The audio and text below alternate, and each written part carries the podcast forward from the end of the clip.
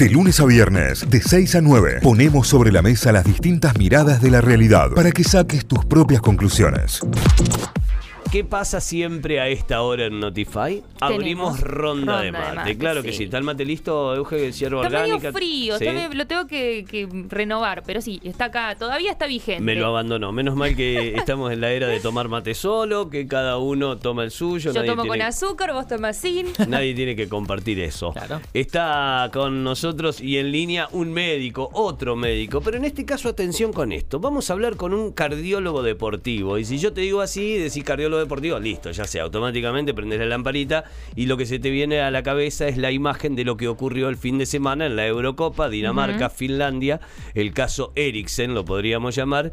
Y esa imagen que recorrió el mundo, que fue tan solo un segundo, que después obviamente dejó y desapareció en casi todos lados, no, no se vio más, que es la imagen de Eriksen yendo a buscar una pelota y desmayándose, desvaneciéndose, cayendo al suelo. Bueno, ¿qué fue lo que pasó en el momento? ¿Qué fue lo que ocurrió en el momento? Es probable que, como dicen, haya estado muerto unos segundos y luego haya vuelto y de la forma que lo hizo. Ayer eh, subió una foto, el eh, jugador eh, danés subió una foto a su cuenta, se sacó una foto en realidad y fue subida a la cuenta de Instagram de la selección danesa.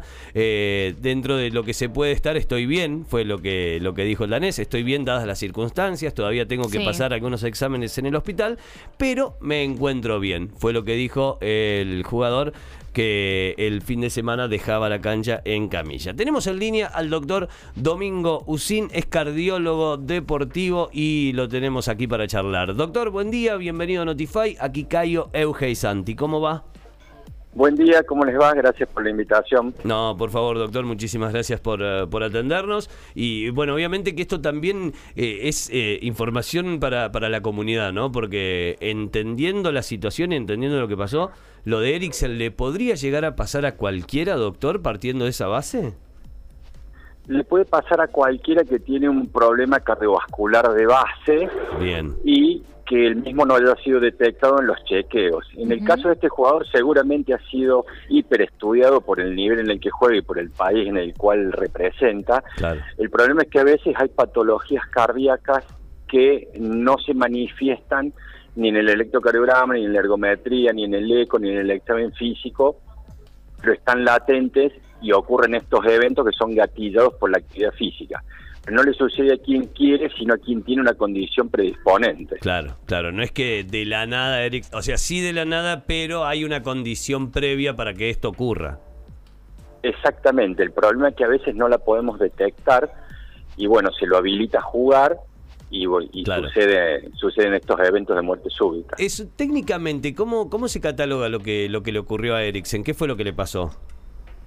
Una muerte súbita en el deporte que es definida como una muerte inesperada en una persona supuestamente sana, supuestamente entre comillas, que, que ocurre dentro de la hora de, de que comienzan los síntomas. En el caso de él no tuvo síntomas porque se lo ve que está jugando, corre, interviene en una jugada y después solo, sin que nadie lo toque, hace tres pasos para adelante y se cae desplomado y ahí, eh, bueno, actúan rápidamente los médicos y los paramédicos con el cardiodefibrilador y con el masaje cardíaco que se llega a ver.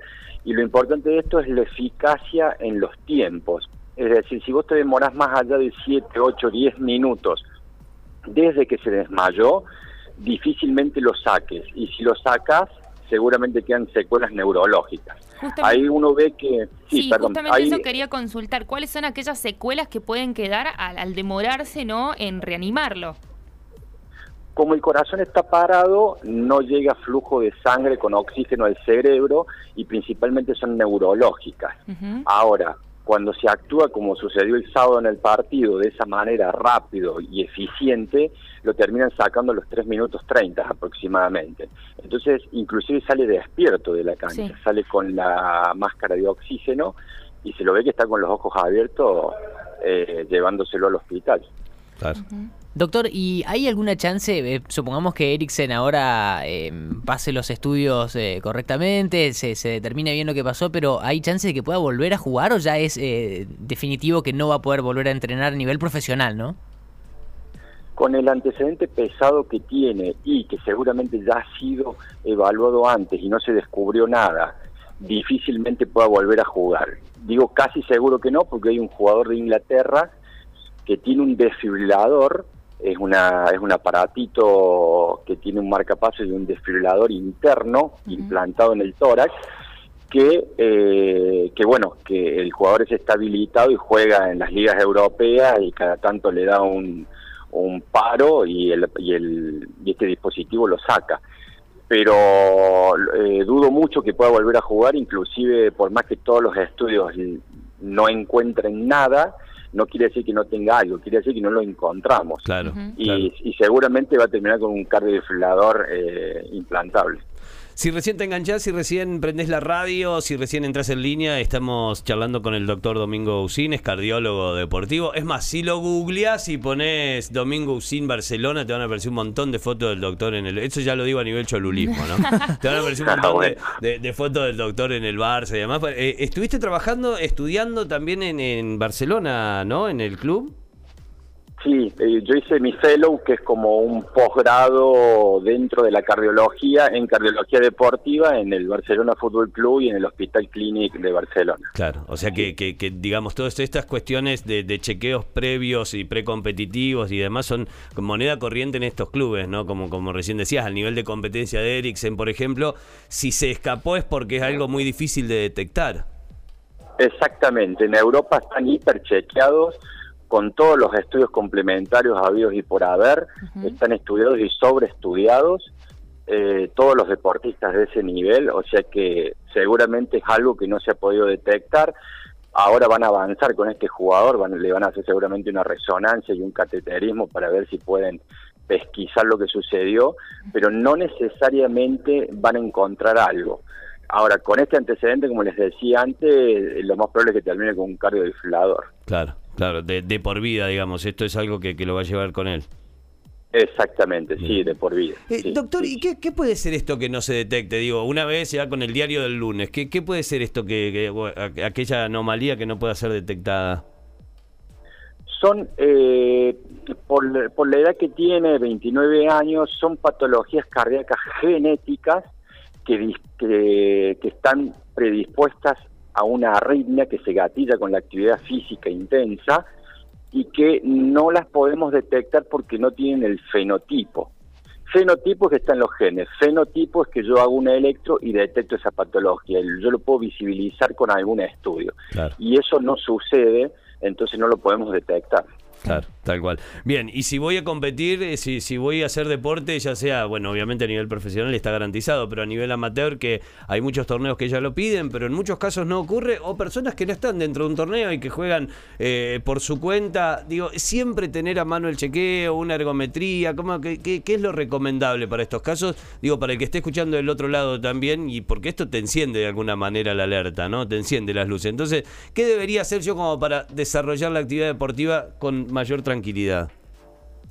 Una vez al año ir a un cardiólogo y que el cardiólogo le haga un examen clínico, un interrogatorio que es fundamental, es parte del chequeo, y que en base a la edad y los antecedentes de esa persona avancen los estudios complementarios, ya sea eléctrico, cardio, ergometría eh, y, y demás. Claro y a partir de ahí todo lo que se viene. La, la, última, doctor, porque recién justo lo charlábamos con un infectólogo y tiene que ver con la recuperación post-COVID y cómo hay, hay músculos que quedan afectados. Bueno, eh, la miocarditis ha sido algo común también y que se ha visto en, algunos deportistas. Eh, ¿Has visto o, te ha tocado casos de personas recuperadas de COVID con, con problemas cardíacos o que se les presente al tiempo, puede ser?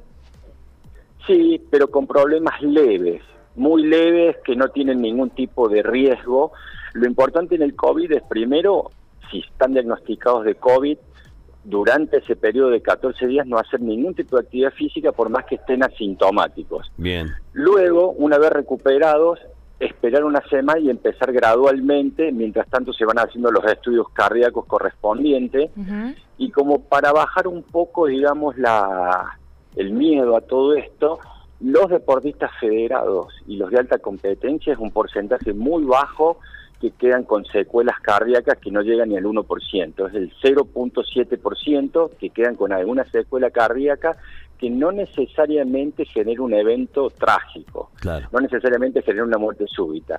El tema es que de las personas no deportistas que estuvieron en terapia intensiva internadas por COVID, cerca de un 30 tienen alguna secuela cardiovascular, pero es una población distinta. Claro. Eh, entonces, eh, no es tan alto el riesgo, pero sí, sí sugiero en un deportista, ya sea eh, recreativo o competitivo, que se haga un chequeo cardíaco en el post-COVID. Excelente, excelente. Doctor, gracias, eh, muchísimas gracias, clarísimo y muy buena la charla. Bueno, muchas gracias a ustedes y buenos días. Que tengas buen día, ¿eh? Adiós. El doctor Domingo Usín, cardiólogo deportivo, en diálogo con Notify. Notify, las distintas miradas de la actualidad para que saques tus propias conclusiones. De 6 a 9, Notify, plataforma de noticias.